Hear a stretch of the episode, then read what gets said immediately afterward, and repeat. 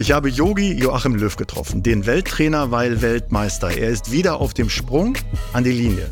Er gibt viel von sich in diesem Podcast. Er ist viel mehr als nur ein Trainer. Sagt aber auch über 2018, Zitat, da hätte ich einen Schlussstrich ziehen müssen. Oder die Art und Weise, wie er Hummels, Boateng und Müller damals das auserklärte, das bereut er. Und die deutschen Tugenden, dass es nur die sind, die fehlen, das kann er nicht mehr hören. Das alles im Podcast Spielmacher. Spielmacher. Spielmacher. Der EM-Talk mit Sebastian Hellmann und 360 Media. Herzlich willkommen bei Spielmacher, der EM-Podcast. Wir fragen uns immer noch, wie schwarz-rot-grau ist der deutsche Fußball oder mit Julian Nagelsmann doch bald wieder schwarz-rot-gold. Wir sprechen mit Trainern, Ex-Trainern, Funktionären, Spielern und Ex-Spielern. Heute Gast Nummer drei, Deutschlands letzter Trainerheld, Jogi Löw, Weltmeister, aber auch Pokalsieger mit dem VfB Stuttgart, österreichischer Meister, Bundesverdienstkreuz am Bande, silbernes Lorbeerblatt, Yogi, FIFA und Welttrainer des Jahres und Legende des Sports. Ganz offiziell, das ist mal die Kurzzusammenfassung.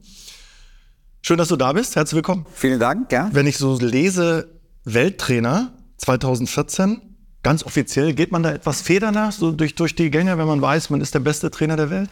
Nein, mir ging es eigentlich äh, ganz im Gegenteil, nach der WM nicht unbedingt so gut. Ich habe mir nach, nach dem Titel wochenlang überlegt und war mir schon sicher, man müsse jetzt irgendwie neue Dinge machen, neue Wege gehen, neue Reize setzen, neue Impulse der Mannschaft geben.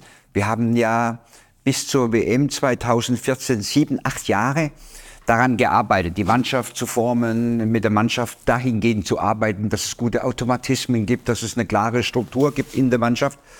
Und dann haben wir nach einigen Rückschlägen auch, äh, sagen wir mal, dieses große Ziel erreicht. Es waren erste, die ersten Tage eine unglaubliche Euphorie, aber dann kam eine gewisse Müdigkeit und eine gewisse Leere für mich selber. Wo sind denn meine Ziele? Was kann man noch erreichen? Und dann habe ich mir Wochen überlegt, was können wir jetzt verändern, damit wir keinen Stillstand bekommen. Und im Grunde genommen ist mir eigentlich nichts eingefallen, weil es war vieles sehr, sehr gut. Aber ich wusste, es müssen Veränderungen her, damit wir irgendwie wieder Fortschritte machen. Aber es war die Monate danach wahnsinnig schwierig, äh, für mich selber gute Ideen zu entwickeln, so eine gewisse Kreativität zu haben und einfach auch gute Impulse, wo können wir ansetzen, damit wir weiterhin eben auch in der Weltspitze sind? Also ich finde das interessant, weil du ja gleich voll einsteigst. Wir haben in den anderen beiden Podcasts so gemacht, dass wir so ein paar lockere Auftaktfragen, ähm, wo steht Deutschland? Aber ich finde das, finde das, deswegen kippen wir das jetzt alles zur Seite, sagen noch ganz kurz, wo wir sind. Wir sind in Baden-Baden im Brenners Park Hotel in einem wunderschönen Raum. Es ist ja ein sehr, sehr altes Hotel, ähm, was äh, ja eine ganz tolle Aura hat und ganz äh, toll eingerichtet ist und Yogi hat das netterweise für uns organisiert. Dafür auch nochmal vielen Dank. Aber dann machen wir da direkt weiter, weil das ja so ein super spannendes Thema ist. Also Erfolg war dir nicht genug. Ähm, wenn, wenn man mal sowas erreicht hat, dann hat man natürlich auch das Ziel, das vielleicht nochmals irgendwie zu erleben. Aber es war bis dahin schon auch ein sehr harter, ein sehr steiniger Weg. Aber immer mit der, sagen wir mal, mit der Motivation. Wir können, wir wollen irgendwie das Allerbeste im Fußball irgendwie erreichen.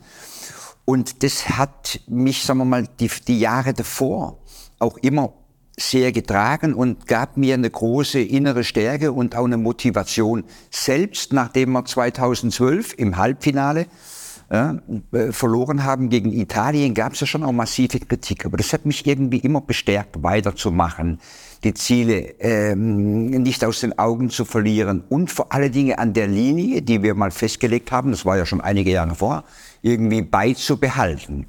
Und das gab mir immer die Motivation auch nach Rückschlägen. Aber dann 2014 war für mich eine andere Situation.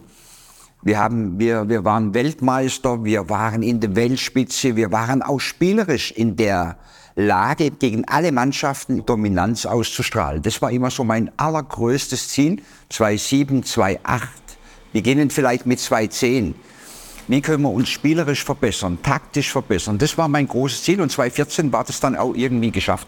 Und dann war die große Herausforderung, wie können wir uns da oben weiterhin beweisen, dass wir so eine Benchmark sind, dass wir zu den Besten der Welt gehören. Und das war für mich schon auch eine andere Herausforderung, wie so als Herausforderer an die Sache ranzugehen. Und ähm, wenn man mal irgendwie den Berg erklommen hat, dann fragt man sich, okay, wie kann ich vielleicht den nächsten erklimmen? Und das war schon auch mit der Frage verbunden, was können wir verändern?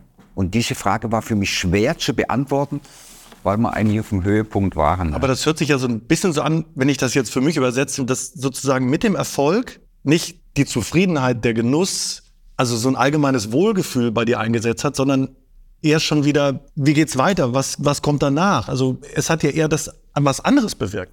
Ja, kurioserweise eigentlich dann mit, mit der Zeit schon. Ich habe auch gedacht, wenn man vielleicht so ein Ziel erreicht, dann wird man vielleicht für immer irgendwie glücklich sein und zufrieden sein. Aber das war bei mir nicht unbedingt der Fall. Ja. Es war natürlich ein paar Tage in der Euphorie und es war ein unfassbares Gefühl, in Maracana irgendwie den Pokal zu haben, in der Kabine zu sein, in der Nacht zu feiern und dann war es vielleicht noch schöner, als wir dann gelandet sind am nächsten Tag und in Berlin waren irgendwie eine Million Menschen an der Straße und äh, das war schon auch wahnsinnig äh, schön und das war natürlich ein Gefühl der Euphorie. Aber so ein paar Tage später war ich dann allein zu Hause.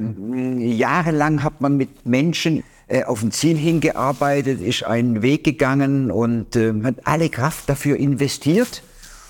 Und dann danach kam einfach die Frage, okay, wie geht's denn weiter? Was will man jetzt erreichen oder was müssen wir dafür tun? Und diese Frage hätte mich immer umgetrieben und die hätte mich bewegt und die hätte mich auch so ein bisschen äh, in, in eine andere Stimmung gebracht, weil ich wusste, okay, jetzt sind die Erwartungen hoch und jetzt müssen wir vielleicht da oben bleiben. Wie können wir das schaffen? Und diese Frage konnte ich einfach schwer beantworten.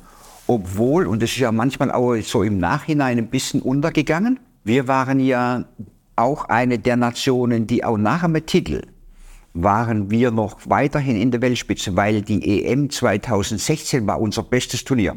Unser allerbestes Turnier. Wir waren in allen Parametern waren wir besser als 2014. Wir sind nur so ein bisschen unglücklich durch einen Elfmeter, den der Schweini verursacht hat, im Halbfinale gegen Frankreich, gegen den Gastgeber ausgeschieden. Und wir waren eigentlich bis zu dem Zeitpunkt die, die klar bessere Mannschaft. Wir waren in der Lage, den Gegner wirklich so zu bespielen, wie wir es wollten und ihn auch so ein bisschen zurechtzulegen in den ganzen Spielen. 2017 waren wir auch klasse in allen Spielen. Quali-Spiele alle gewonnen, Confed Cup gewonnen. Also wir haben schon noch, sagen wir mal, das Niveau halten oder auch ein bisschen verbessern können.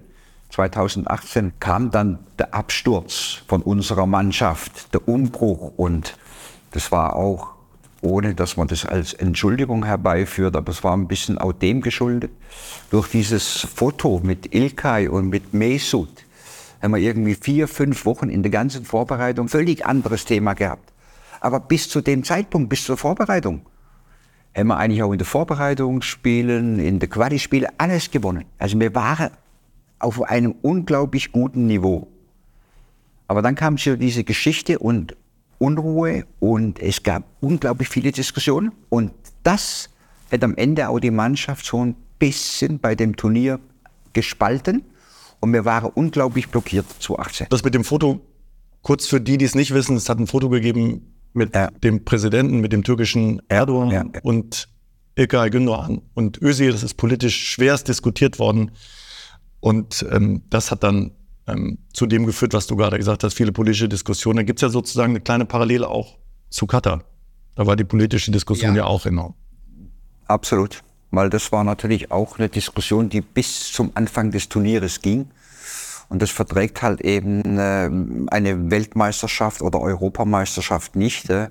Das ist der ganz klare Fokus, das habe ich gelernt aus 2018, muss sein, absolute Konzentration auf das Wesentliche, auf das Sportliche, auf die sportliche Inhalte. Und wenn ich das so ein bisschen aus der Ferne mitverfolgt habe, dann gab es ja auch innerhalb der Mannschaft im engsten Kreis, gab es Diskussionen bis einen Tag vorm Spiel, bis am Spieltag, welche Binde wird getragen oder nicht. Und das ist, da verliert man einige wichtige Prozente der Leistungsfähigkeit.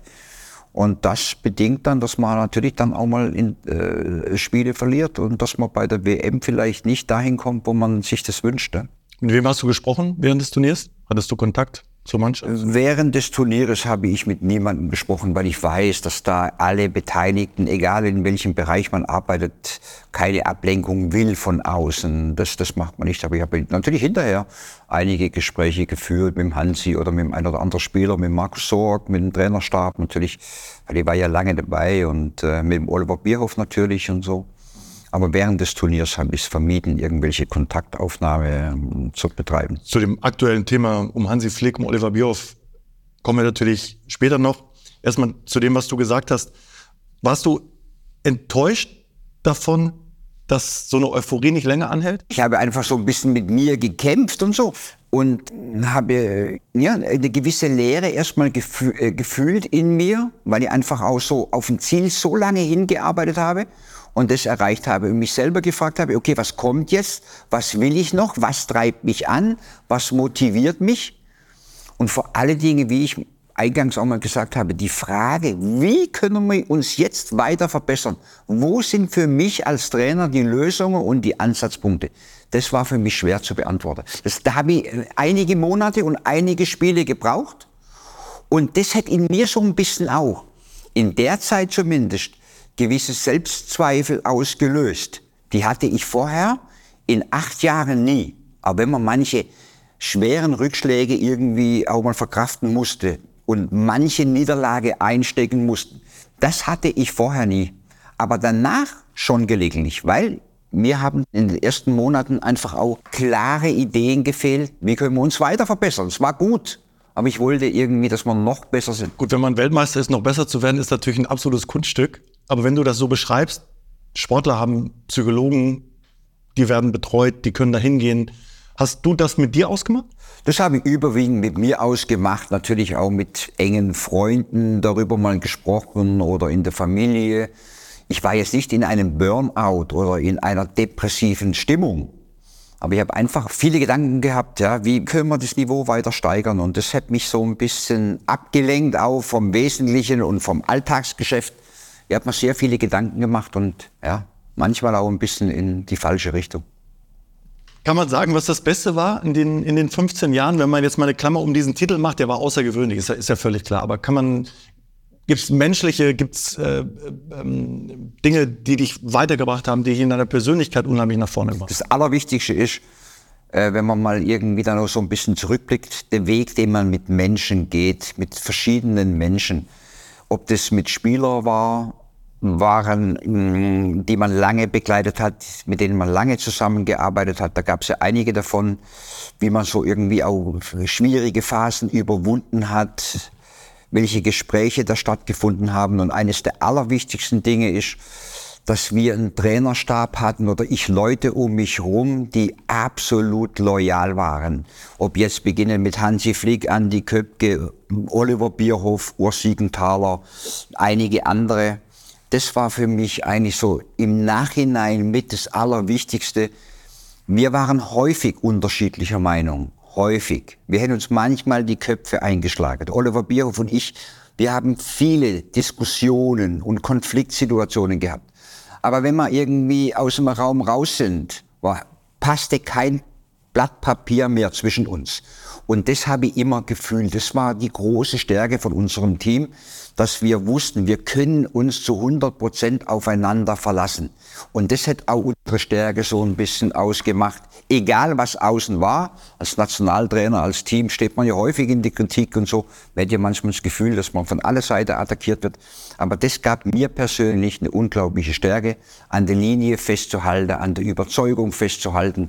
Diese Loyalität und diese Eingeschworenheit im Team, das war für mich so das Beeindruckendste über die vielen Jahre.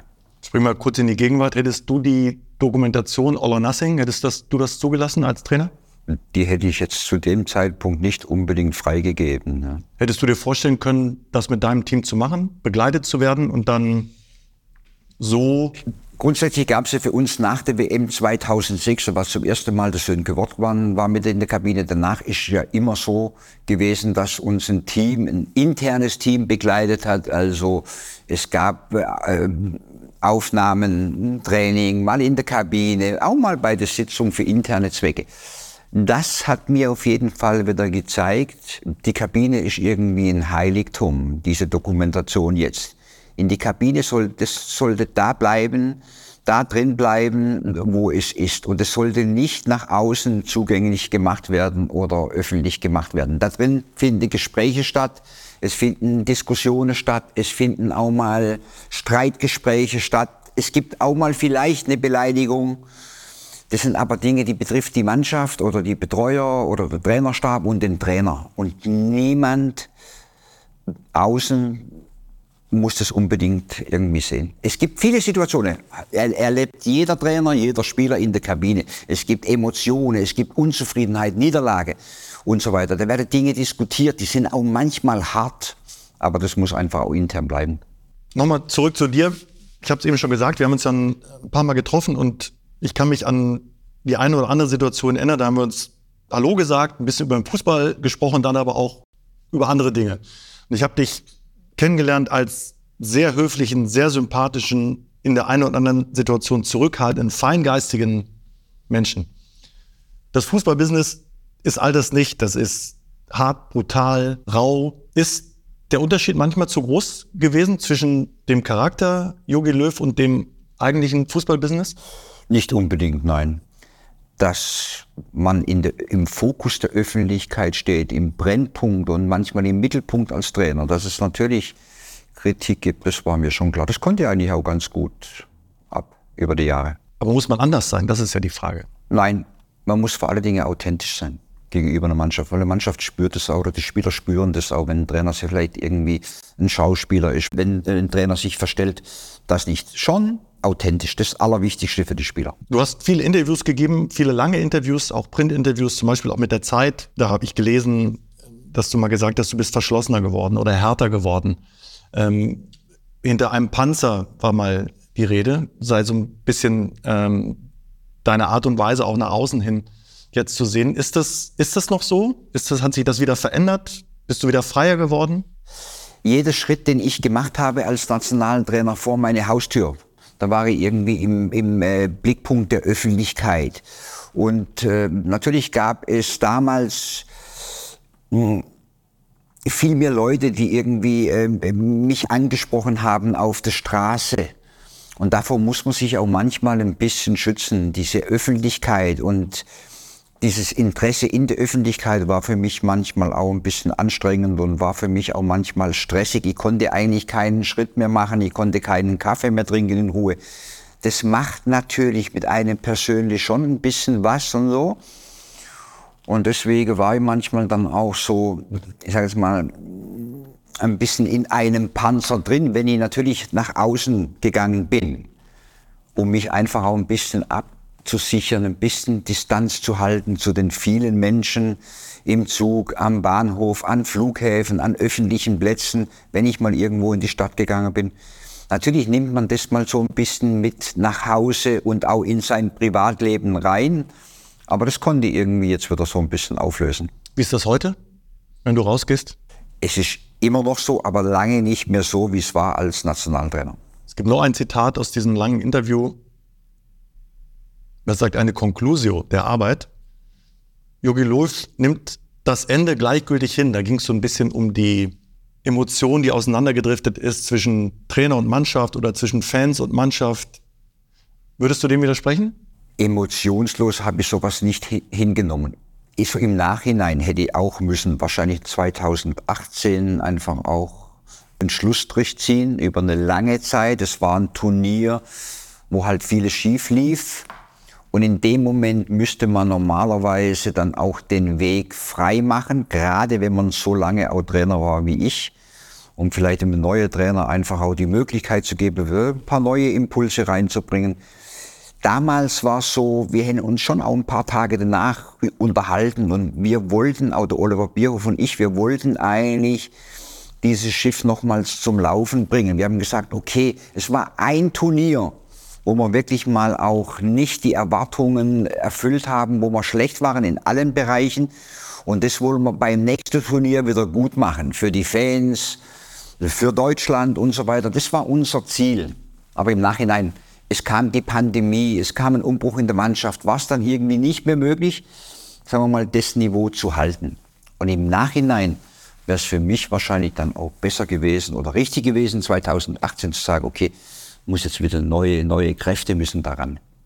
Ich glaube, das geht ja ganz vielen Menschen so. Also wenn man was be mit Begeisterung macht, das loszulassen und zu sagen, okay, dann muss ich jetzt gucken, was ich dann mache. War das auch ein Thema? Es war nicht äh, der Gedanke, was muss ich dann machen, sondern es war der Gedanke irgendwie nach einigen Tagen ein bisschen zurückziehen und runterkommen, war der Gedanke, okay, welche Möglichkeiten gibt es? Wir wollen das wieder gut machen. Jetzt haben wir einmal in vielen Jahren sozusagen versagt. Und da wollen wir jetzt wieder alles daran setzen und alle Kräfte bündeln, damit wir beim nächsten Turnier wieder das bringen, was wir eigentlich auch von uns selber erwarten.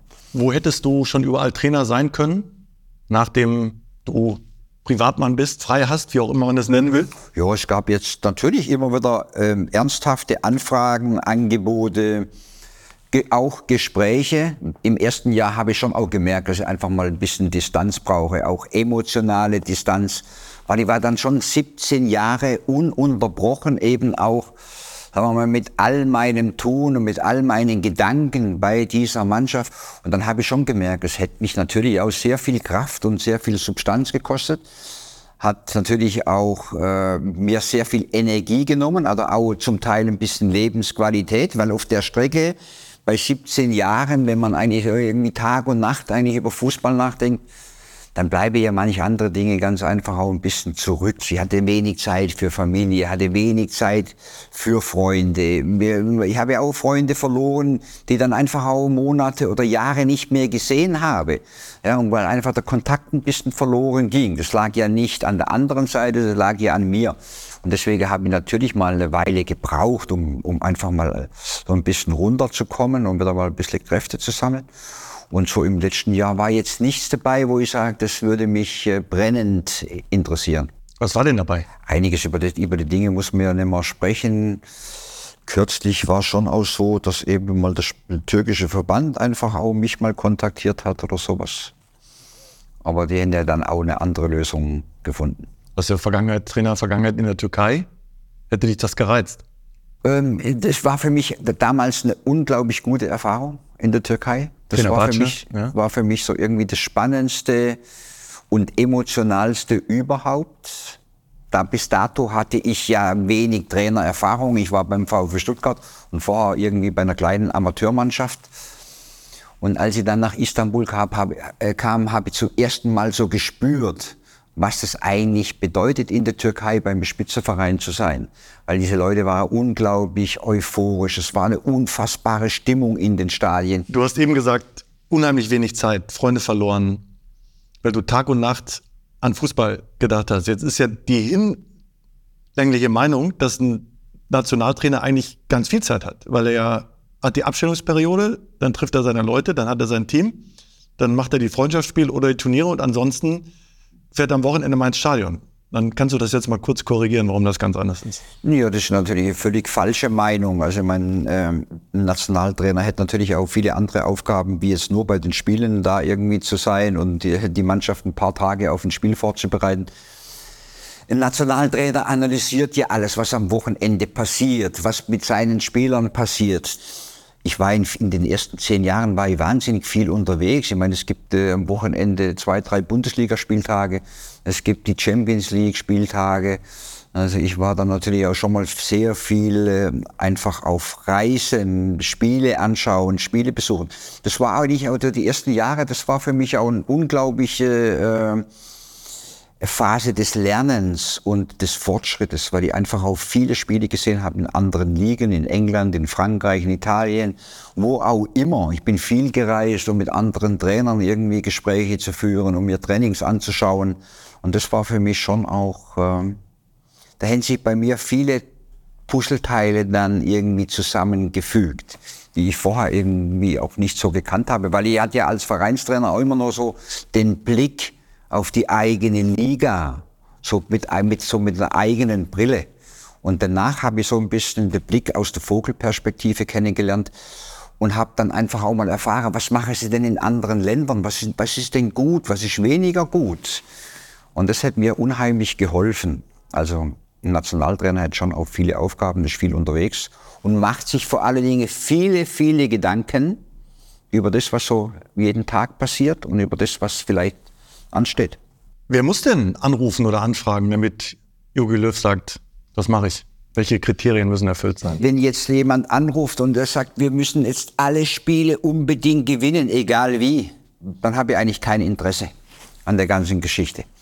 Weil das ist äh, für mich irgendwie zu einfach, weil egal wie, so gewinnt man einfach auch keine Spiele. Ich habe schon irgendwie Spaß daran und Freude daran, an Entwicklung, an, äh, an Inhalten. Da gibt es ja im deutschen Fußball schon auch einige Probleme in den Vereinen, beim Verband. Da sind Defizite zu erkennen. Da müssen wir Ansätze insgesamt und wieder dahin zu wollen, wo wir, wo wir auch hin wollen, in die Weltspitze, von der wir im Moment ja sicherlich auch ein bisschen entfernt sind, aber es findet auch zu wenig Inhalte und zu wenig Ausbildung und zu wenig Fortbildung statt in unserem Land und es wird vieles auf Dinge bezogen, die gar nicht so wichtig sind, die gar nicht den Kern treffen. Also so Entwicklung einer Philosophie in einem Verein, was, wo Ausbildung dazu gehört, Inhalte dazu gehört, das, das wäre für mich spannend. Also Freiburg zum Beispiel. Freiburg macht es natürlich überragend gut. Also Freiburg braucht niemand. Freiburg ist in jeder Beziehung, in jeder Beziehung eigentlich auch vorbildlich. Es gibt klare Kompetenzen, es gibt wenige Leute, die eben auch Entscheidungen treffen in ihren äh, Bereichen. Es gibt irgendwie eine klare Absprache und es gibt irgendwie eine Einigkeit über einen Weg, über eine Philosophie und es gibt auch eine Einigkeit, wie man diesen Weg geht. Und der ist eben nicht immer abhängig von einem Ergebnis am Wochenende oder von zwei Ergebnissen, sondern es geht um den Weg. Das ist natürlich gut und deswegen ist Freiburg mit relativ bescheidenen Mitteln einfach auch mittlerweile konstant in der Spitze der Bundesliga. Natürlich ein Top-Trainer auch mit Christian Streich, der schon gefühlt ja, ja, seit Ewigkeiten da ist. Ja, das ist natürlich. Aber dann wäre, wenn der DFB jetzt auf dich zukäme und dich bitten würde, mit zu koordinieren den Nachwuchs, was alles noch kommen muss und was sich verändern muss, damit es erfolgreich wird, für dich auch interessant, vorstellbar. Oder ein anderer Verband? Also jetzt muss man zuerst mal vielleicht auch nochmal klarstellen und das ist, glaube ich, auch mal wichtig. Es wird ja unheimlich viel in den letzten Jahren auf der DFB geschumpfen. Und das wird, DFB wird von aller Seiten stark immer kritisiert, was so Ausbildung betrifft, Inhalte betrifft und so weiter. Also eines ist klar, die Spieler von klein auf, die sind zu 80 Prozent in den Vereinen. Also die wesentliche Ausbildung, die wesentlichen Inhalte, die werden immer in den Vereinen gemacht. Nationaltrainer, der dann die Spieler oder die Elite zusammenholt, der braucht natürlich auch hohe taktische Kenntnisse, wie es der Julian Nagelsmann natürlich auch hat. Und das kann logischerweise jetzt in der Situation, ohne dem Hansi Flick jetzt nahe zu treten, dem Trainer, der auch sehr kompetent ist, und dem Mensch Hansi Flick, es war so ein bisschen eine negative Stimmung durch die Summe schlechter Ergebnisse. Jetzt kommt ein neuer Trainer. Das, der ist genau richtig in dem Moment, weil Julian Nagelsmann taktisch sehr hohe Anforderungen hat, sehr flexibel ist und sehr kompetent ist. Das ist für diese Mannschaft im Moment wichtig. Aber wenn jetzt jemand denkt, der Julian Nagelsmann könnte die grundlegenden Probleme im deutschen Fußball verändern, dann täuscht er sich gewaltig. Das kann logischerweise für die, für die EM oder für die nächsten Jahre schon auch was Positives bewirken. Aber wenn der deutsche Fußball so weitermacht, dann wird er über Jahre hinweg nicht mehr in der Weltspitze sein. So viel kann ich zumindest schon sagen. Aber der DFB ist nicht alleine verantwortlich, sondern Vereine machen die Ausbildung, Vereine geben die Inhalte vor, Vereine stellen ihre Trainer an. Und da haben wir Defizite insgesamt, aber nicht nur alles auf der DFB äh, projizieren. Was muss sich verändern in den Vereinen oder was muss anders werden, damit ganz viele gute, junge Spieler wieder erfolgreich werden? Wir müssen sicherlich in der Ausbildung ansetzen und vor allen Dingen in der Fortbildung ansetzen. In der Fortbildung, damit meine ich, ähm, viele Spieler kommen mit 18 und das sind hochbegabte Spieler, vielleicht auch zu den Profis. Und ich könnte aus meiner Erfahrung und aus meiner Zeit, und das waren viele Jahre, Und ich könnte einige Spieler nennen, die mit 18 oder mit 19 sehr, sehr gut waren und mit 23 eigentlich auf einem gleichen Niveau, möglicherweise vielleicht auf einem schlechteren Niveau. Und das ist für mich bedenklich. Das ist ein wichtiger Punkt. Und da würde ich sagen, da muss man, das ist der Systemfehler in der ganzen Geschichte, ja? Dass halt einfach auch in Deutschland, ist meine Meinung, bei den Mannschaften insgesamt zu viel mannschaftstaktisches, mannschaftliches trainiert wird. Das ist schon auch wichtig. Aber der Fortschritt ist in die Individualisierung auf den einzelnen Positionen. Da müssen wir besser werden. Ganz unten in der Ausbildung und vor allen Dingen im Alter zwischen, drei, äh, zwischen 18 und 23. Da darf es nicht aufhören, die Ausbildung. Da beginnt sie erst richtig. Und da haben wir zu wenig Individualisierung in den Vereinen, in der Trainingswoche, weil ich muss den beste Verteidiger bekommen, ich muss den beste Innenverteidiger bekommen, den besten Mittelfeldspieler oder den besten Stürmer. Und da muss ich individuell trainieren. Mit einem Trainerteam, was das, was das genau abstimmt und einen Spieler begleitet. Und da haben wir Probleme. Und das nächste große Problem in Deutschland ist, und das, das finde ich gravierend, und das kann ich manchmal nicht mehr hören, das, das muss ich auch mal so deutlich sagen, wenn immer darauf verwiesen wird, auch von vielen Trainern, von manchen Trainern oder von ex sogenannten Experten, wenn sie immer kommen mit den deutschen Tugenden, die deutschen Tugenden, Kampfgeist, Einsatzfreude, Herzblut, wenn ich das höre, das ist eine fatale Botschaft. Die Fußballfans oder an alle anderen gewinnen durch spielerische Elemente. Wir in Deutschland müssen taktische und technische Fortschritte machen. Da, das haben wir versäumt. Da müssen wir ansetzen.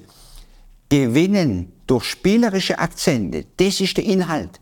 Wenn jemand denkt, mit deutschen Tugenden könnten wir heute Spiele gewinnen, der täuscht sich gewaltig. Und das höre ich viel zu oft und viel zu häufig, dass auf diese Dinge Wert gelegt wird. Weil ich möchte einfach noch mal kurz noch vielleicht das sagen, wenn man denkt, wenn jemand glaubt, dass die Spieler, die in der Nationalmannschaft spielen und die auch deswegen so weit gekommen sind, weil sie so, ein Durchsetzungs, so eine Durchsetzungsfähigkeit hatten über all diese Jahre, wenn jemand glaubt, dass diese Spieler vielleicht zu wenig Einsatz bringen, zu wenig Kampfgeist bringen, zu wenig Kämpfe, dann täuscht man sich gewaltig. Das ist nicht der Kern des Problems.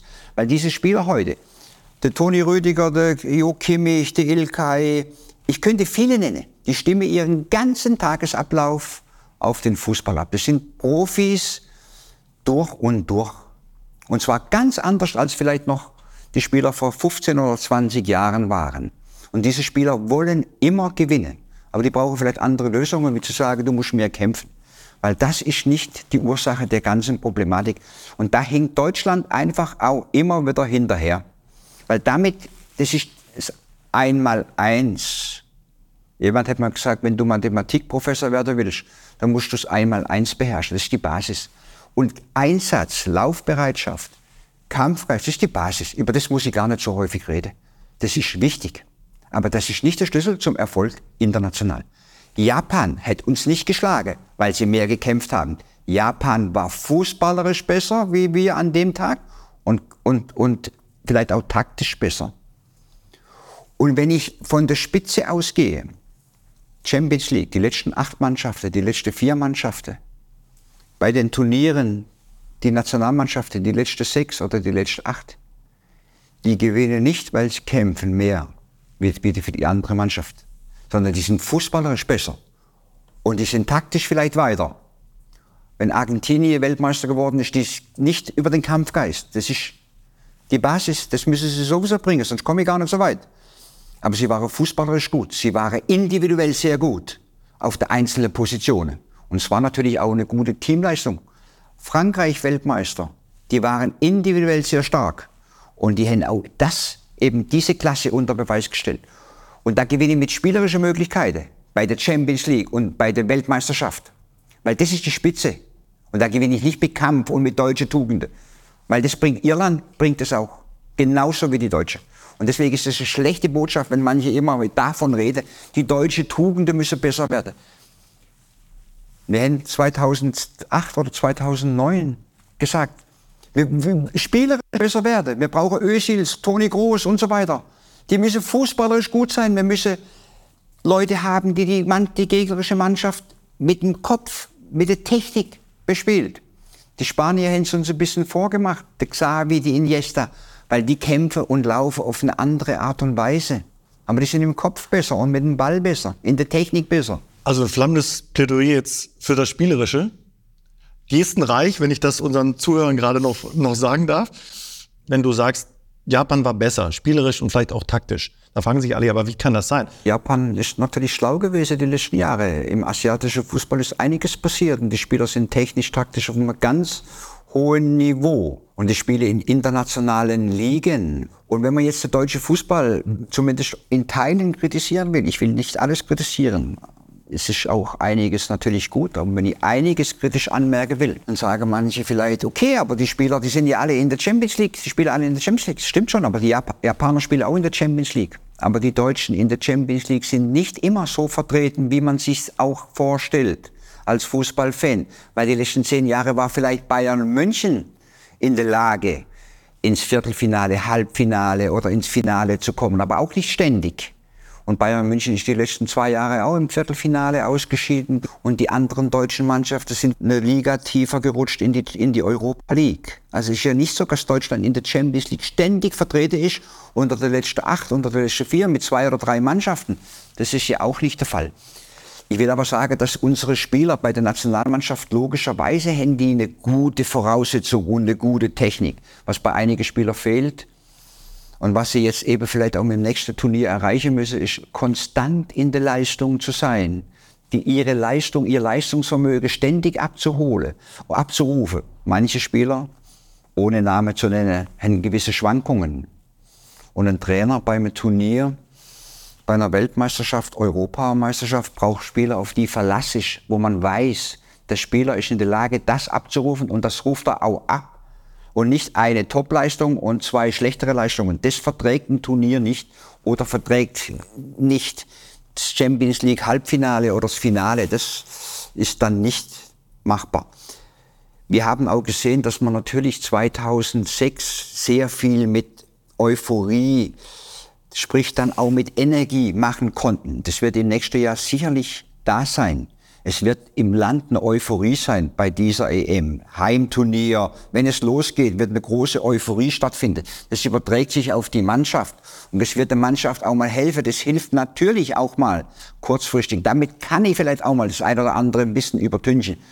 Aber mir geht es so ein bisschen darum, was ist denn die, nächst, die nächsten Jahre, die nächsten fünf oder zehn Jahre?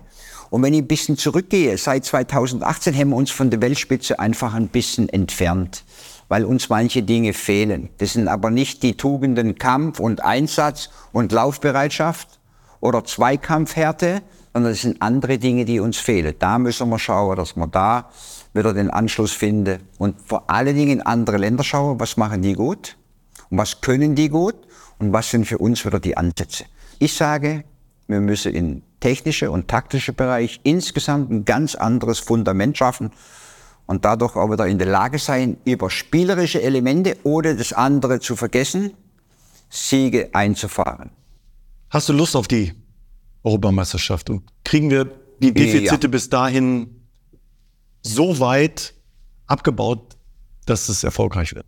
Ich habe auf jeden Fall Lust, weil ich weiß, was so ein Turnier im eigenen Land bedeutet und eben was für eine Energie entsteht. Und ich bin sicher, alle Spieler haben irgendwie einen großen Bock, die Fans haben einen großen Bock auf so ein Turnier. Das wird schon auch einiges auslösen. Und ich glaube auch mit Julian, Trainer, der jetzt auch wieder für ein bisschen frischen Wind sorgt und die negative Stimmung, die es einfach auch gab, dass die so ein bisschen abgebaut werden kann und dass wir eigentlich positiv in so ein Turnier schauen können. Deutschland ist immer in der Lage, im Turnier äh, auch gute Ergebnisse äh, zu erzielen oder weiterzukommen. Aber grundsätzliche Probleme sollte man in Zukunft doch einfach auch mal angehen, weil wir müssen dauerhaft da oben sein und nicht nur eben ein Turnier. Auf einer Skala von 1 bis 10, wobei 10 sehr viel Lust auf die EM ist, bist du wo? Ich bin bei 10 weil ich weiß, dass äh, manchmal auch Ergebnisse, die im Vorfeld stattfinden, nicht unbedingt immer so das alles Entscheidende ist für eine Stimmung oder für ein Turnier. Ich, meine, ich habe selber erlebt, 2010 war eine, auch eine sehr schlechte Stimmung in Deutschland unmittelbar vorm Turnier. Es hieß überall, es gibt überhaupt keine Euphorie und dann mit dem Turnier mit Spielen gegen England und Argentinien mit Siegen Jetzt haben wir mal eine ganz andere Grundstimmung gegeben plötzlich im Land. 2014 war auch ein bisschen kritisch, weil wir 2012 nach hohen Erwartungen im Halbfinale gescheitert sind gegen Italien. Also von daher war es 2014 auch nicht vorher so, so positiv, aber wenn ein Turnier losgeht und wenn das erste Spiel stattfindet, dann steht die Nation hinter der eigenen Mannschaft. Wenn du Julian Nagelsmann jetzt treffen würdest, heute, was, was würdest du ihm sagen? Würdest du ihm einen Rat geben? Würdest du einfach mit ihm ein bisschen über Fußball quatschen oder vielleicht über ganz andere Themen, über emotionale Themen, über das Menschliche, wie man eine Mannschaft gewinnt als Nationaltrainer? ich ja glaube, dass der Julian das alles weiß, wenn ich kenne ihn. Ich hatte natürlich auch immer wieder mit ihm äh, zu tun, als ich selber noch Nationaltrainer war. Er war in Hoffenheim Trainer. Wir hatten dort den einen oder anderen Spieler bei uns. Er war in Leipzig Trainer. Also der Austausch zwischen ihm und mir hat ja immer mal stattgefunden. Ich kenne seine Denkweise. Ihm muss man jetzt keine großen Ratschläge geben. Ich glaube, er weiß schon, was so auf ihn zukommt, welche Wirksamkeit eben auch eine Nationalmannschaft mit sich bringt. Und ich halte ihn einfach auf für einen Trainer, obwohl er sehr jung ist, mit einer großen Fachkompetenz. Und das ist schon mal unheimlich wichtig für, die, für eine Mannschaft und für Spieler, dass ein Trainer auch in der Lage ist, eben auch Lösungen einer Mannschaft zu geben. Das, da, da wird er sicherlich den Hebel ansetzen und das ist genau das Richtige jetzt in dem Moment. Wenn man von außen so ein bisschen auf Julian Nagelsmann schaut, aber auch seine Trainingseinheiten, weiß man ja, dass er unheimlich detailversessen ist, also auf Kleinigkeiten achtet, das entwickelt über einen längeren Trainingszeitraum, über eine ganze Vorbereitung. All das hat er ja jetzt nicht. Kriegt jetzt die Mannschaft im Oktober, im November, im März nochmal und dann geht's los. Widerspricht das seiner eigentlichen Arbeit oder eher nicht? Ähm, Detailversessenheit ist schon auch das Richtige, weil so Nuancen entscheiden ja manchmal dann eben auch die großen oder die wichtigen Spiele. Auf der anderen Seite muss er sich schon ein bisschen umstellen. Bei einer Nationalmannschaft ist natürlich von den Inhalten her und von der, ähm, von, von der Zeit her was anderes. Ja? Also ein Trainer bei einer Mannschaft, der hätte natürlich schneller so ein bisschen Zugriff auf Automatismen, weil er hat ja erstmal sechs Wochen eine Vorbereitung, ist jeden Tag viele Stunden mit einzelnen Spielern, mit der Mannschaft zusammen, hat vielleicht auch eine ganz andere Nähe zu einzelnen Spielern. Man sieht sich jeden Tag. Man geht in eine Saison, man ist von 365 Tage 340 zusammen. Man hat immer die Möglichkeit, Dinge zu korrigieren, Dinge zu verbessern. Bei einer Nationalmannschaft muss man wissen, dass es möglicherweise etwas länger dauert, und deswegen gibt es so die Perioden zwischen zwei Turnieren. Das sind zwei Jahre, ein paar Spiele. Man muss ein bisschen aufbauen auf den Inhalt. Man muss sagen, okay, manche Dinge muss man vielleicht wiederholen nach einigen Wochen, wenn die Spieler wieder für eine Nationalmannschaft zusammenkommen. Dann muss man daran wieder so ein bisschen aufbauen, muss dann weitergehen. Es dauert vielleicht etwas länger, um Automatismen zu erreichen, aber es ist natürlich möglich. Also es ist die richtige Wahl, Julian Nagelsmann. Es ist eine sehr gute Wahl.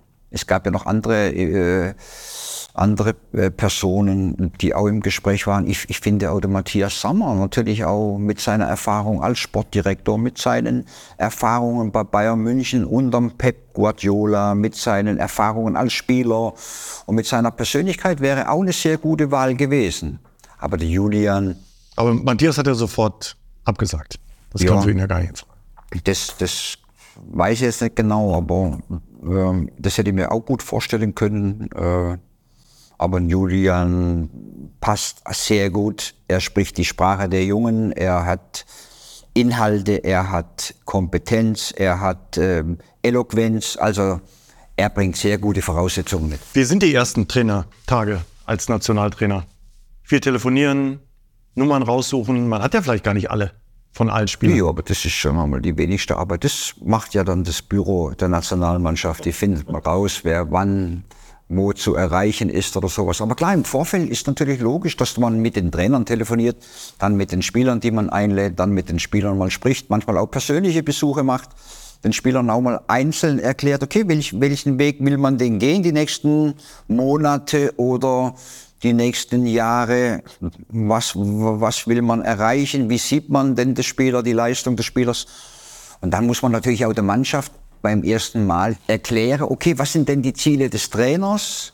Was stellt er sich vor? Wie soll die Mannschaft agieren? Was hat er für eine Idee, der Trainer? Das sind natürlich so die ersten Schritte, die ein Trainer dann machen muss bei einer Nationalmannschaft. Wenn wir dann nochmal zu Katar gehen, was hat dann da gefehlt, dem Einzelnen auf den einzelnen Positionen? Das ist äh, von außen jetzt nicht so einfach zu beurteilen, was dem Einzelnen auf der einzelnen Position gefehlt hat. Ich war der Meinung, dass diese Diskussionen einfach auch ein Stück weit zu weit gehen, was die Binde betrifft, dass die Mannschaft sich über diese Dinge unterhalten hat, bis vielleicht auch kurz vorm Spiel, dadurch vielleicht auch ein bisschen Konzentration verloren hat. Man verliert gegen Japan, man denkt. Aber hättest du es anders gemacht mit der Binde? Nach meinen Erfahrungen von 2018, als wir vier Wochen lang die Diskussion hatten, Foto, Ilkay, Mesut, Erdogan. Vier Wochen. Und wir alle irgendwie nicht gewusst haben, wie können wir das Thema eigentlich beenden? Wie können wir die Konzentration aufs Wesentliche schärfen? Was ich so innerhalb der Mannschaft erlebt, gehört habe, dass es so unterschiedliche Strömungen gab, wie man damit umzugehen hat, dass ständig darüber diskutiert worden ist, über diese Dinge. Wenn da ein bisschen von der Konzentration auf Sportliche weggeht, ist es gefährlich. Dann verliert man das erste Spiel und ist man wahnsinnig unter Druck. Und das kann man dann manchmal eben nicht mehr korrigieren. Und deswegen hätte ich im Vorfeld, aber da ist natürlich dann nicht der Trainer vielleicht oder nicht die Spieler alleine verantwortlich, sondern vielleicht der Verband und der DFB oder wer auch immer dafür sorgen muss, okay, wir machen so und diesen Weg gehen wir jetzt und alles andere ist kein Thema. Sportliche ist Inhalt wichtige und nicht mehr, was ziehen für eine Binde an. Das spielt keine Rolle mehr. Es gibt ein Zitat von Oliver Bierhoff, den du ja auch sehr schätzt, der sagt dann, ich weiß gar nicht, es ist alles besprochen und ich erkenne die Mannschaft gar nicht wieder in diesem Turnier in Katar. Also er hat das logisch gar nicht nachvollziehen können, diese Gründe, sondern es war einfach eine ganz andere Fußballmannschaft. Hast du das ja, auch so gesehen?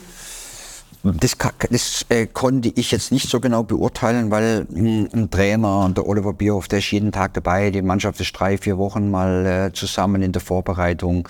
Die Mannschaft wird ja schon ein, zwei Jahre vorher so ein bisschen darauf eingestimmt. Was sind die Themen? Was sind die Gegner? Und, und, und.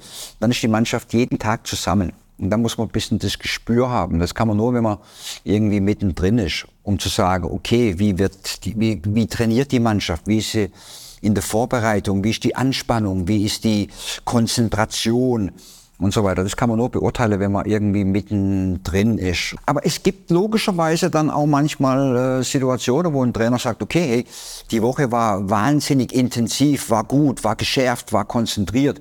Eigentlich haben wir alles gemacht und dann kommt am Wochenende auch mal eine Leistung raus, die völlig unbefriedigend ist. Das gibt's natürlich im Fußball auch mal, weil der Gegner vielleicht alle Pläne durchkreuzt und weil halt manche Spieler vielleicht nicht in der Verfassung, in der Minute, in der Stunde sind. Also all diese Dinge, das, sind, das ist vielfältig, das kann man auch nicht so ganz einfach beantworten. Ja.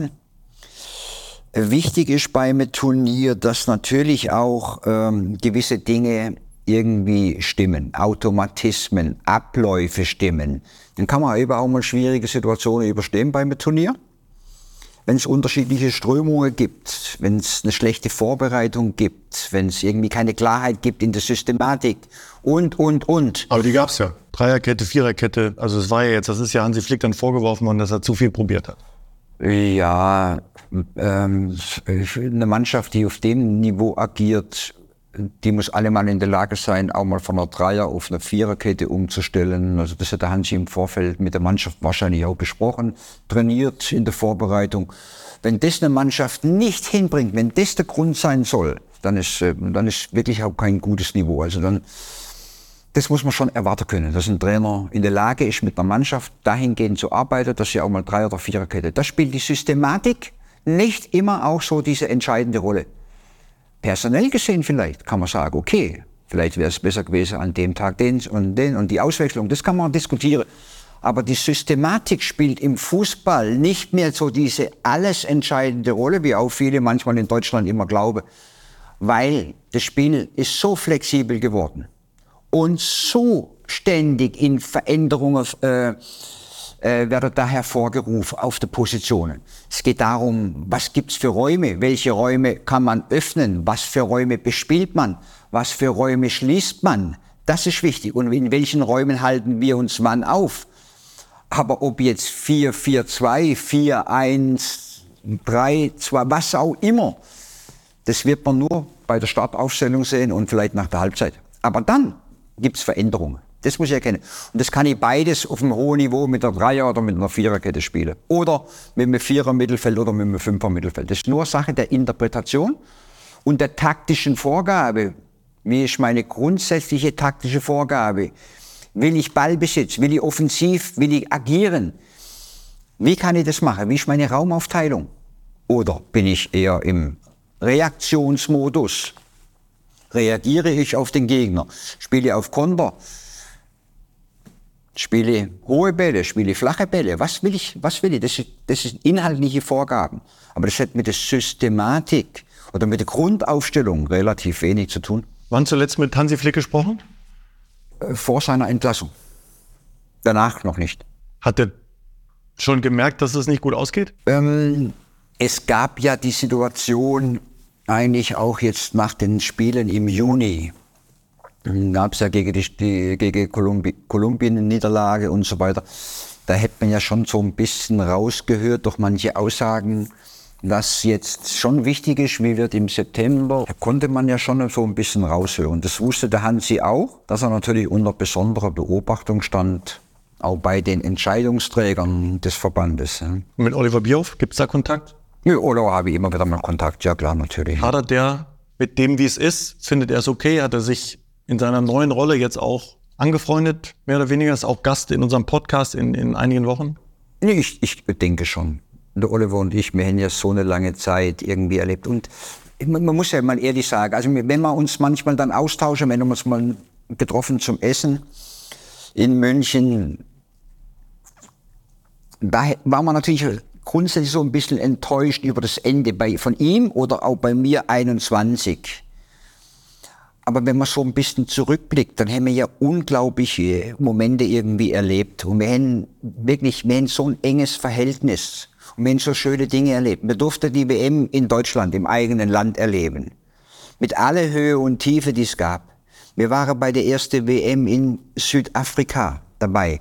Wir wurden Weltmeister 2014 in dem Stadion. Wenn man sich wünschen könnte, dann ist in Brasilien im Maracanã-Stadion. Das konnte man erleben. Wir konnten ein Halbfinale gegen Brasilien erleben, was ja auch historisch war, mit dem unglaublichen Ergebnis. Und wir haben Niederlagen erlebt, die dann manchmal auch äh, schwierig zu verarbeiten waren. Also wenn irgendwie durften wir alles erleben. Für das müssen wir echt dankbar sein. Und über das, wie wir uns ergänzt haben. Der Oliver und ich sind völlig verschieden und völlig konträr. Und trotzdem haben wir auf dem größten und besten Niveau zusammengearbeitet. Der Oliver hat mich ständig gefordert und nicht ihn. Aber sagen wir mal so, die Charaktergrundzüge sind eigentlich ein bisschen verschieden. Was ist der größte Unterschied zwischen euch beiden? Der Oliver ist ein Organisationstalent. Der Oliver plant, denkt voraus. Und ich war eher so im, in der Gegenwart. Natürlich in meiner Denkweise, wie äh, eine Entwicklung einer Mannschaft ist schon natürlich auch visionärisch. Und ich habe mir vorgestellt, wie spielen wir in zwei Jahren? Was muss man dafür tun? Und manche Entscheidungen, wenn ich viel gedacht habe und viel überlegt und mir ein Konzept zurechtgelegt habe, war ich ein bisschen ein Bauchmensch. Ich habe manchmal Aufstellungen gemacht, Entscheidungen getroffen nach meinem Bauchgefühl. Ich, ich war mehr vom Gefühl geleitet manchmal und von meiner Emotion und von meiner, ja, wie soll ich sagen, von meiner Kreativität. Der Oliver war Planer, Denker. Das hätte sich hervorragend ergänzt. Genau das habe ich gebraucht. Struktur, Ordnung, Planen, Vorausdenken. Zwei, drei Jahre in der Organisation, in der Logistik. Aber ich war mir ein bisschen Freigeist und äh, sportliche Dinge waren für mich wichtig. Und nicht Wann fliegen wir ab, zu welchem Spiel? Aber der Oliver und ich haben uns ergänzt, obwohl wir uns häufig sagen wir mal, auch gestritten haben. Aber der Oliver war auf jeden Fall jemand in seiner Funktion als Manager, der hätte uns Trainer schon gefordert. Der hat gefragt, warum, weshalb, wieso macht ihr das oder jenes. Das will ich auch wissen. Warum triffst du diese Entscheidung? Und nicht gesagt, naja gut, wir müssen vielleicht morgen besser spielen, wenn wir mal verloren haben. Der wollte schon inhaltliche Dinge wissen, damit, wenn er beim Präsidium war, dann auch, sagen wir mal, uns dementsprechend eben auch vertreten konnte. Aber der Oliver hat uns gefordert, wir ihn gefordert. Und das war eben schon auch in der Zusammenarbeit klasse, obwohl wir völlig unterschiedlich waren und es gab viele Konflikte. Aber wie ich auch mal schon mal erwähnt habe, wir waren schon auch nach außen hin, waren wir eine einzige Einheit, wie Pech und Schwefel. Und das war das Schöne daran. Und daran erinnern wir uns manchmal, wenn wir uns treffen und sagen, viele super Momente. Und was haben wir beide Kämpfe ausgefochten? Und wir verstehen uns heute noch so gut und freuen uns riesig, wenn wir irgendwie zusammenkommen und so und unheimlich voneinander profitiert. Also eine besondere Beziehung. Wir hatten ja vorher Mario Götze im Podcast, Yogi, und wir bitten den Gast immer an den nächsten Gast eine Frage zu stellen. Und da geht es nochmal um das Endspiel 2014. Wir erinnern uns alle, als du ihn zu dir geholt hast, um ihn einzuwechseln. Er hat selber gar nicht so richtig mitbekommen. Soll er diesen Satz gegeben haben, zeigt der Welt, dass du besser bist als Lionel Messi. Und Mario Götze fragt, ob du das tatsächlich so gesagt hast. Ja, das habe ich tatsächlich so gesagt. Das habe ich tatsächlich so gesagt. Für mich war es ja eine lange Überlegung vor dem Finale. Wen lasse ich beginnen vorne? Und wäre ich vielleicht als Joker unberechenbarer Miro Klose, der ja schon aus 36 war, der ein, paar, das ein oder andere Spiel gemacht hat und der natürlich auch vom Alter her und von äh, sagen mal, Temperaturen, die da herrschten, wusste ich, vielleicht kann der Miro auch gar nicht unbedingt 90 Minuten durchstehen. Aber ich habe mich eigentlich deswegen entschieden, weil ich gedacht habe, der Gegner hat vor Miro unheimlich Respekt und der Mario ist vielleicht der bessere Joker. Und wenn der Miro gehen muss, nach, je nachdem, in der regulären Spielzeit oder in der Verlängerung ist vielleicht der, Mario derjenige, der den Gegner mehr überraschen kann und vor Miro haben sie mehr Respekt, wenn der von Anfang an beginnt.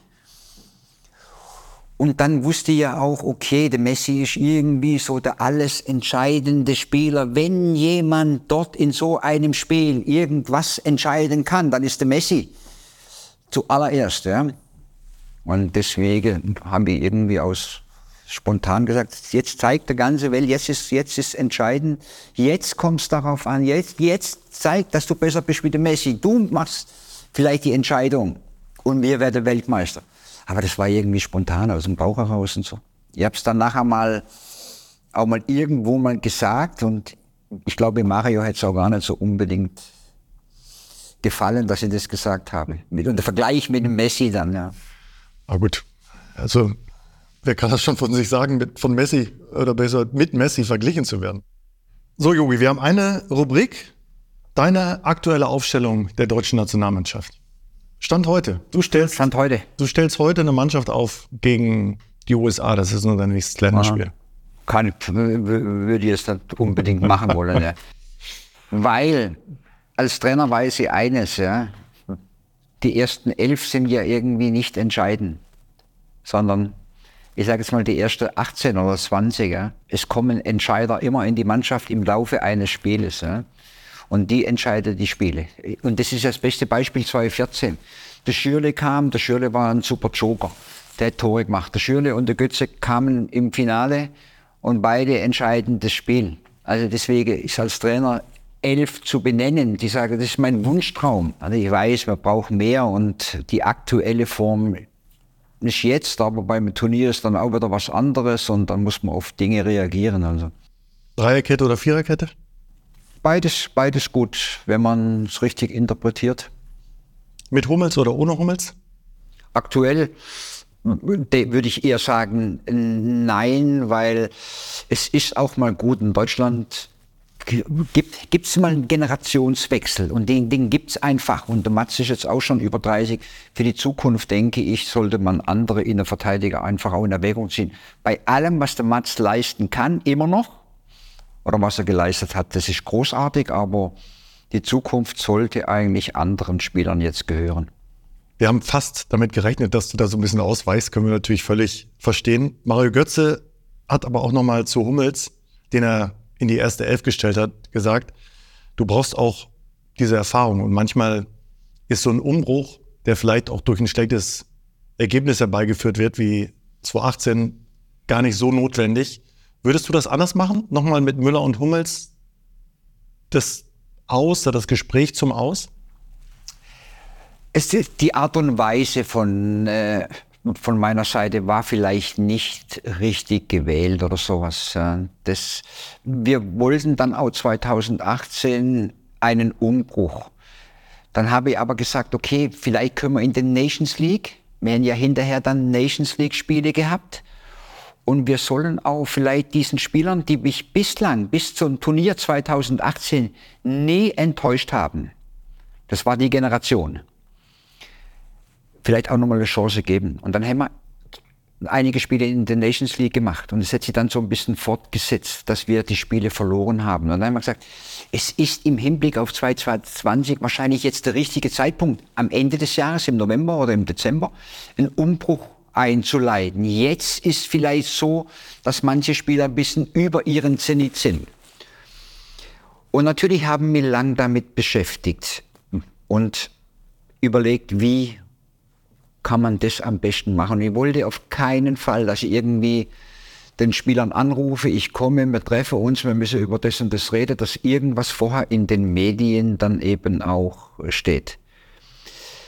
Und deswegen wollte ich es persönlich machen und deswegen haben wir es so kurzfristig gemacht und wir sind dann einfach morgens zu Bayern München und haben gesagt, okay, wir müssen mit den Spielern reden. Ich will es ihnen persönlich sagen, dass wir andere Entscheidungen getroffen haben ohne dass man vorher irgendjemand informiere. Weil das Schlimmste wäre für mich gewesen, wenn ich mit einem Spieler reden will über ein gewisses Thema und am nächsten Tag steht es morgen schon in der Zeitung und ich komme dann. Das wäre für mich das Schlimmste gewesen. Also wollte ich es den Spieler persönlich sagen, aber ich konnte es nicht ankündigen, weil sowas hat er schnell mal irgendwie durchsickert. Und deswegen war die Art und Weise bei Bayern München irgendwie morgens oben im Raum drin, war von der Art und Weise einfach auch nicht gut. Ich habe zu dem Zeitpunkt auch nicht irgendwie eine bessere Möglichkeit gesehen oder bessere Lösung, aber es war natürlich nicht die feine englische Art. Inhaltlich klar, aber so wie es ablief und so mit der Überraschung und mit der Wucht vielleicht war es nicht gut, weil das waren natürlich Müller oder Mats Hummels oder Jerome Boateng. So verdiente Spieler, die haben mir so viel gegeben und ich habe die so geliebt oder liebe die nach wie vor für das, was die geleistet haben für Deutschland. Das ist, das ist echt unglaublich gewesen, mit welchem Einsatz und mit welcher Euphorie die da irgendwie die Turniere gespielt haben und Boateng, Hummels, Müller im Finale, großartig. Ja. Dann war es jetzt so von der Art und Weise her, würde es heute wahrscheinlich irgendwie anders machen. Aber ich hatte damals ein bisschen Angst, dass einfach auch die Dinge durch, durch die Medien vorgehen. Und so gesehen habe ich es dann im, im Nachhinein ein bisschen bereut, die Art und Weise. Vielleicht ist es deine größte Stärke, am Ende auch Fehler einfach zuzugeben? Ja, das war, war in der Art und Weise war das nicht gut. Inhaltlich waren wir schon der Meinung, aber die Art und Weise war nicht gerecht dem, was die, die Spieler eigentlich so auch äh, für mich getan haben. Ich meine, ich persönlich empfinde das gerade so. Das wollte ich dir jetzt spiegeln. Wenn, wenn, wenn ich dich ja. jetzt frage, ja, war es gut ja, und du sagst, nee, es war nicht gut. Das finde ich ja, man könnte jetzt drum rumreden und sagen, es war damals genau richtig und so, aber nein. du sagst, ich würde es anders machen. Das finde ich, finde ich irgendwie großartig, weil es ja eine riesen, es war eine riesen Diskussion dann. Eben, ja, in, ja, in den Wochen natürlich. Danach. Das hat ja, auf jeden Fall. Das hat ja, alles beherrscht. Wie schaust du die EM? Jetzt, die kommt. Wie emotional ist das noch für dich, wenn Länderspiel läuft und du guckst? Das ist schon noch auch ist schon emotional. Also die ersten Länderspiele, nachdem ich dann praktisch aufgehört habe, die waren ganz schlecht für mich. Das muss ich wirklich sagen.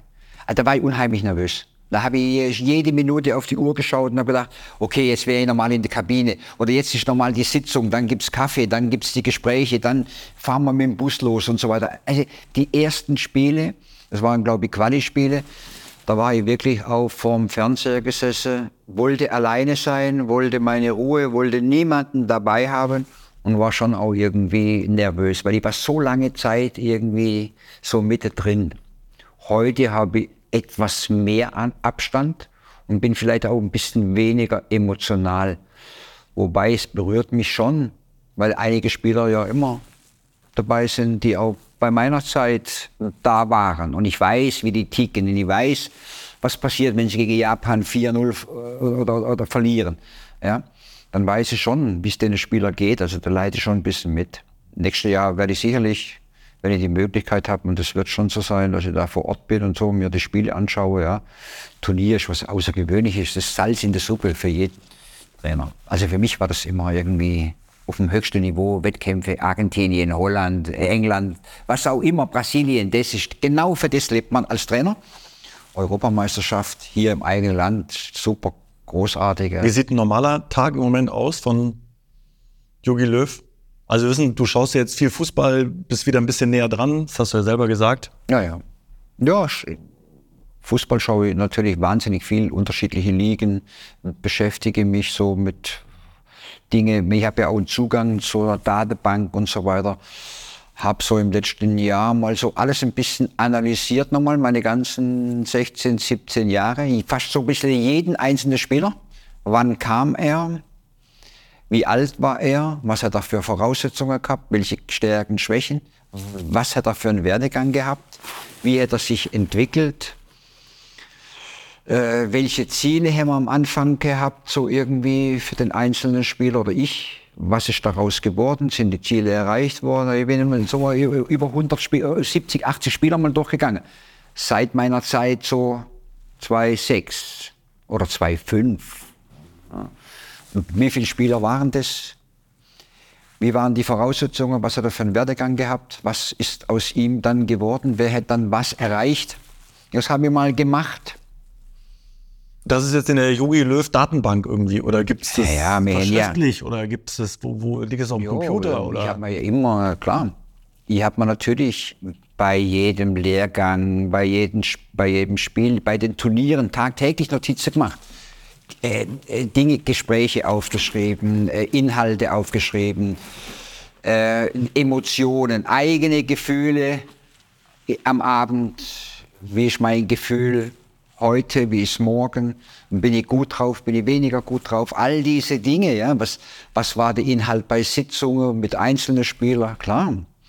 Und dann haben wir natürlich auch eine Datenbank und das war oder ist natürlich auch immer ein großes Plus.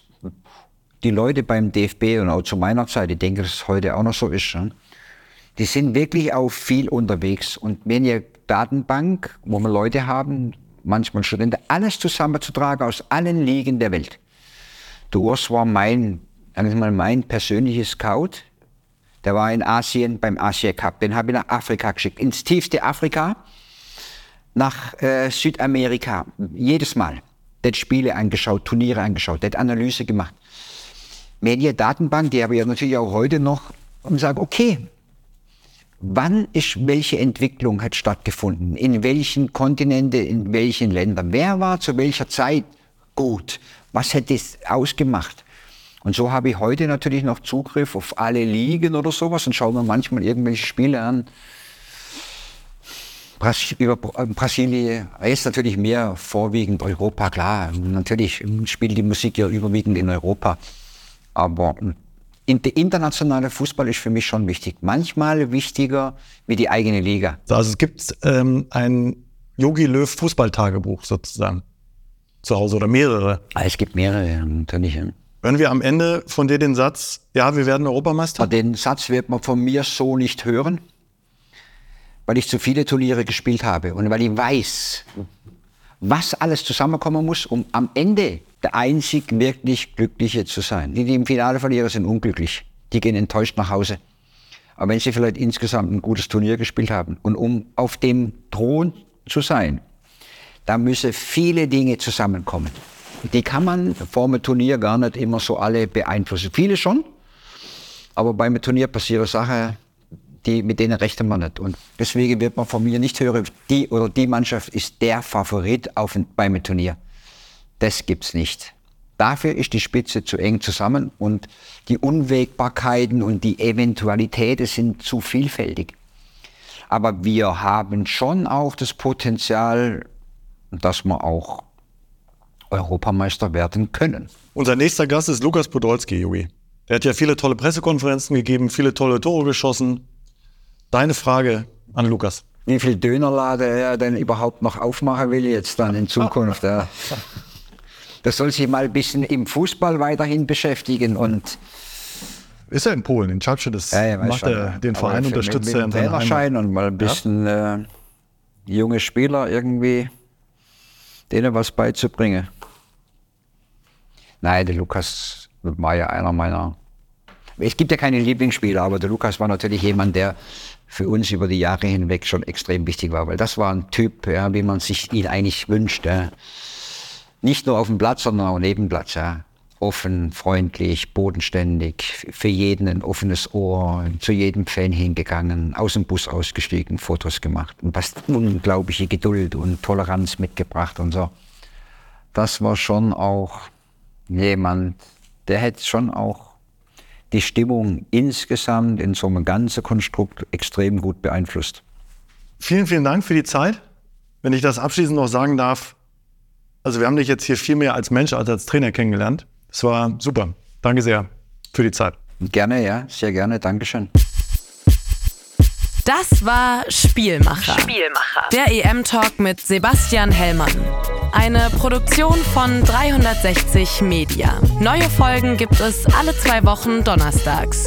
Überall, wo es Podcasts gibt.